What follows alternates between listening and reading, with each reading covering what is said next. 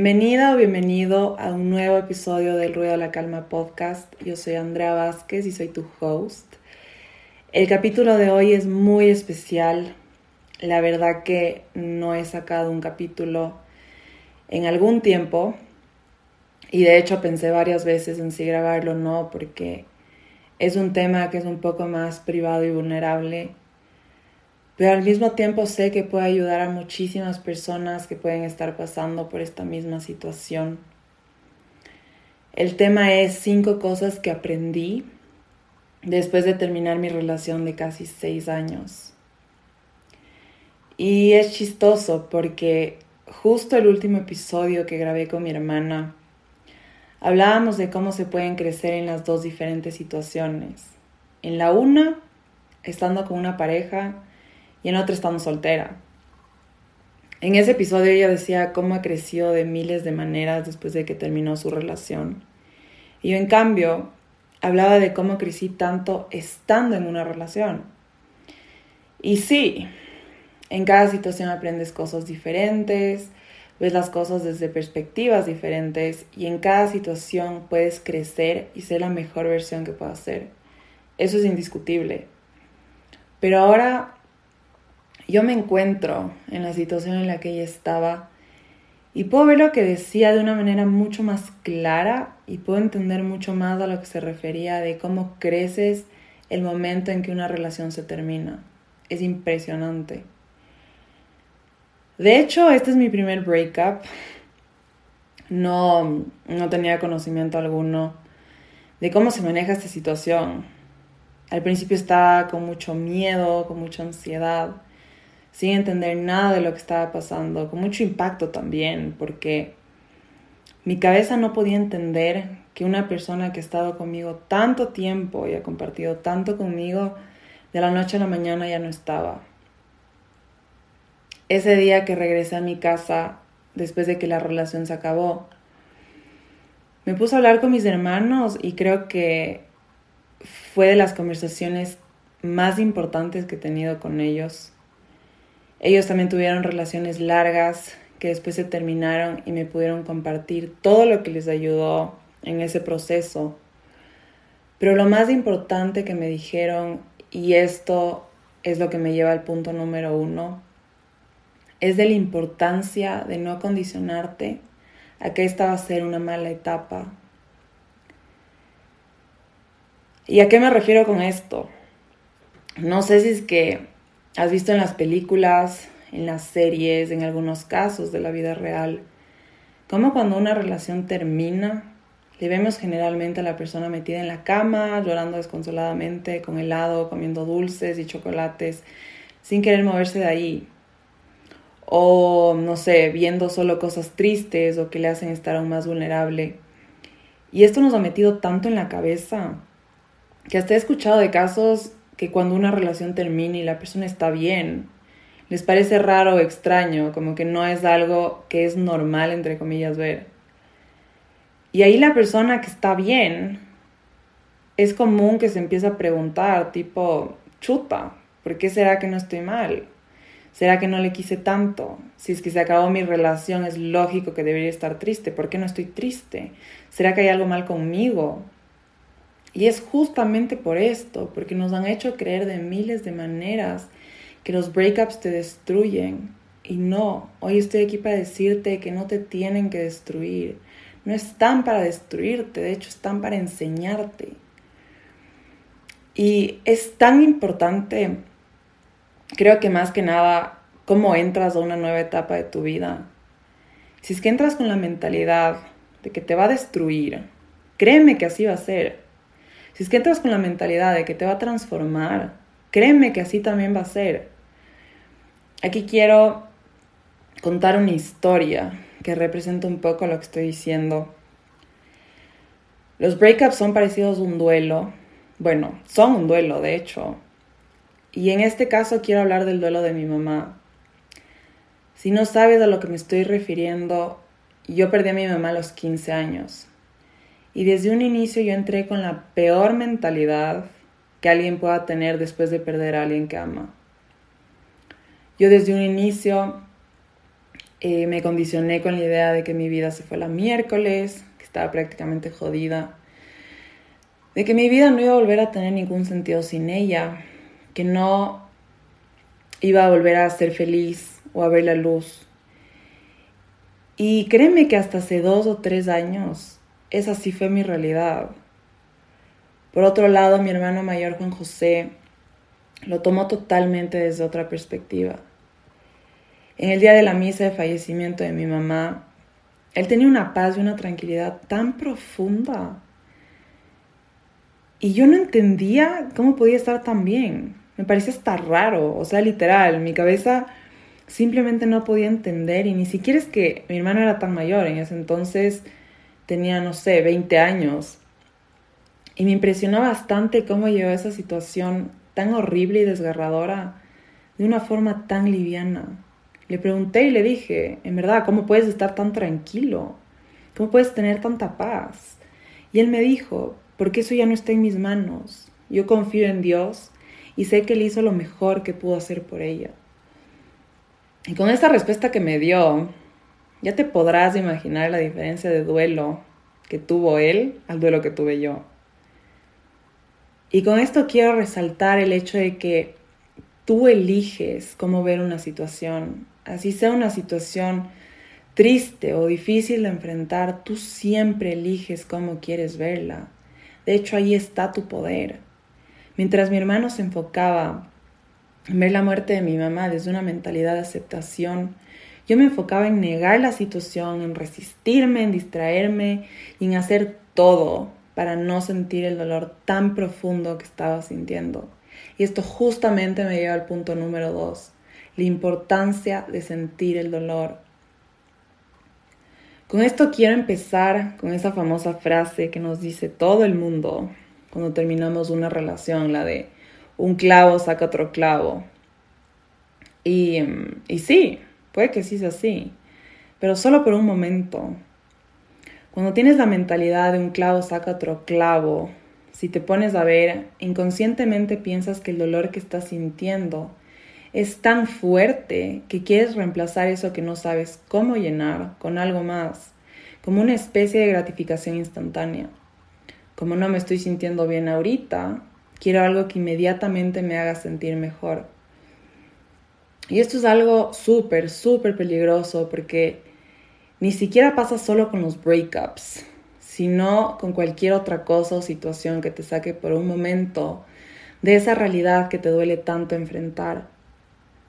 En mi caso, desde esta situación fuertísima que pasó con mi mamá, me llevó a mucha oscuridad porque no quería enfrentar que ella no estaba aquí más. Me diagnosticaron con varias cosas, me refugiaba muchísimo en las fiestas, el trago, los hombres, porque no podía, simplemente no podía y no sabía cómo llenar ese vacío que sentía tan pero tan fuerte en mí. Y en este caso, volviendo al tema del breakup, por primera vez en mi vida decidí desde un inicio sentir lo que sea que traiga esta nueva etapa de mi vida, pero realmente sentir, si viene dolor, sentirlo. Si viene ira, sentirla. Si viene tristeza, sentirla. Lo que sea que venga, pero siempre permitiéndome sentir. Y sí, sí da miedo enfrentar el dolor, no te voy a mentir. Creo que de las cosas más aterradoras, si no es la más aterradora, es enfrentarse a uno mismo. Pero vale al ciento por ciento la pena. Yo desde un inicio dije, no quiero seguir escapando de mi dolor. No quiero seguir huyendo. No quiero que ese dolor que siento se me transforme en algo más. Quiero llevarlo de la manera más sana posible. Quiero enfocarme en aceptar esta situación y en aceptar todo lo que esta situación conlleva. Porque ya me di cuenta y ya aprendí que si no lo enfrento en este momento, en algún punto de mi vida, sea en una semana, en un mes, en un año, en cinco años, lo voy a tener que enfrentar, me guste o no. Porque ese dolor no se va, si no lo enfrentas, ese dolor solo se va a transformar en algo más. Y no, no es en algo más lindo. Por eso es que es tan, pero tan importante dejarse sentir. Y si se te hace difícil, escribe, grita, llora, raya 10 páginas de un cuaderno, haz deporte, no sé, pero encuentra maneras para que te ayuden a sentir y transformar ese dolor en algo bueno para ti. La número 3 que aprendí que me ayudó muchísimo a aceptar esta situación es el verle a tu expareja como realmente era y como realmente era la relación. Recién en mi perfil escribí un post súper significativo para mí porque algo muy común que yo hacía era idealizar y poner en un pedestal a las personas que amo. En este caso el post era dirigido hacia mi mamá y sí, de hecho fue así. Desde que ella falleció yo no hice más que ver lo perfecta, entre comillas, que era. Que era absolutamente todo en mi vida. Y no me sorprende que por esa idealización que creé de ella en mi propia mente haya tenido tanto sufrimiento después. Porque normalmente tendemos a pensar que si una persona se va de nuestra vida, nuestra vida no va a volver a ser igual. Tendemos a pensar que nuestra vida era tan perfecta, entre comillas, con esa persona, que entonces ahora que esa persona ya no está, mi vida ya no lo es. Y no, déjame decirte que tu vida, sí, obvio, no va, no va a volver a ser igual sin esa persona, pero eso no quita que sea igual de buena o mejor que la vida que tenías junto a ella. Por eso es que es tan importante que les veas a las personas, en este caso a tu expareja, como es, como un ser humano que cometió errores que hizo las cosas bien también, pero que no era perfecta y nunca lo fue. Al igual que con tu relación, tenía sus cosas buenas y malas, pero no era perfecta. Hay una razón o muchas razones por las cuales esa relación terminó, no estaba funcionando, no se estaba sintiendo bien. Capaz que ya no era lo mismo. Tantas y tantas razones que lo más dañino que podemos hacer es aferrarnos a la idea de que sí o sí tiene que ser con esa persona o ya nada tiene sentido. No le pongas en un pedestal, no es realista. Usa este tiempo para convertirte en el observador de tu ex relación. Y lo más importante, usa este tiempo para convertirte en un observador de ti. Y esto es justamente lo que me llega al punto número cuatro. La importancia de autoconocerte y saber qué necesitas en una relación y qué no. Y esto puede ser un poco difícil de comenzar a hacer porque, al menos en mi caso, nunca me pregunté realmente qué es lo que quiere mi pareja, qué es lo que quiere mi relación, cómo me siento más amada, cómo me siento más cuidada, que son tantas cosas para mí que para el resto pueden tener totalmente otro significado y que de hecho son muy importantes de conocer. Aquí es muy necesario recalcar que ninguna persona es igual yo puedo querer ciertas cosas en mi pareja o relación o puedo tener ciertos límites que quiero que se respeten con mi pareja. Y no tiene por qué ser igual para otra persona. Es como, es el cómo me puedo conocer de tal manera que pueda saber cuáles son mis necesidades, cuáles son mis estándares, cuáles son mis límites. Y creo que una forma un poco más sencilla de comenzar a hacerlo es preguntándote ¿Qué no quieres? Ya tuviste una relación, ya, ya viviste varias experiencias con esa persona y al ya tener el conocimiento de no idealizar, del que hablé antes, te estás dando cuenta de que no era perfecta la relación como pensabas que era. Y aquí ya puedes tener una idea como un poco más general de todo lo que pasó. Pregúntate capaz por qué no estabas de acuerdo con ciertas cosas que pasaron dentro de la relación. O cuando tu intuición de alguna forma te dijo que algo no estaba muy bien o algo como no iba bien contigo o no iba contigo y capaz que no lo tomaste mucho en cuenta o capaz que no era tan importante entre comillas en ese momento. Este es el momento perfecto para realmente ver tantas cosas que con esa persona estabas dejando pasar por alto es tan importante que te conozcas porque el conocerte te da tanta confianza en ti mismo y te devuelve tu poder.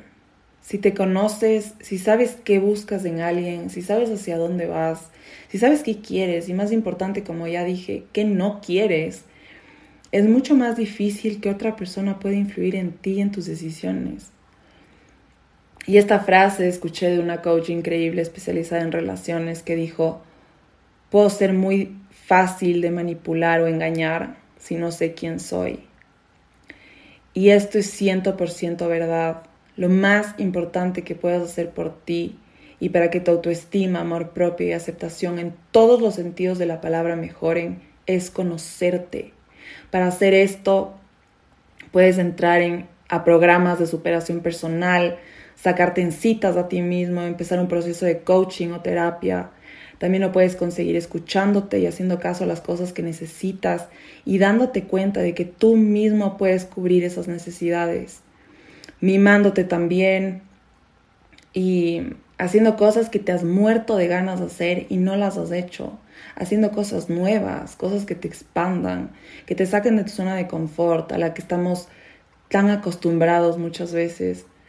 Pero lo más importante que puedas hacer para conocerte, y esto es lo que me lleva al punto final, al punto número 5, es el conocer tu sentido de vida. Es tan fácil caer en que tu pareja se vuelve, se vuelve el centro de tu todo. De la nada empiezas a alejarte un poco más de tus amigos o amigas. Quieres siempre estar con esa persona y todos tus planes giran a su alrededor pasas pensando en esa persona prácticamente todo el día. Si se pelean, no hay nada que te saque de ese pensamiento o de lo que pasó. Y hasta muchas veces dejas de pensar en ti mismo para que esa persona esté bien. En verdad que es tan fácil caer en esto y al hacer esto poco a poco te vas olvidando de quién eres tú, de qué otras cosas son importantes en tu vida porque ya solo todo tu mundo gira alrededor de esa pareja. Y si un día esa persona ya no está, ¿qué queda de ti? Realmente quiero que te hagas esa pregunta. Esa relación se pudo haber acabado por miles de razones y el hecho de que esa relación ya no exista quiere decir que tú también dejaste de existir.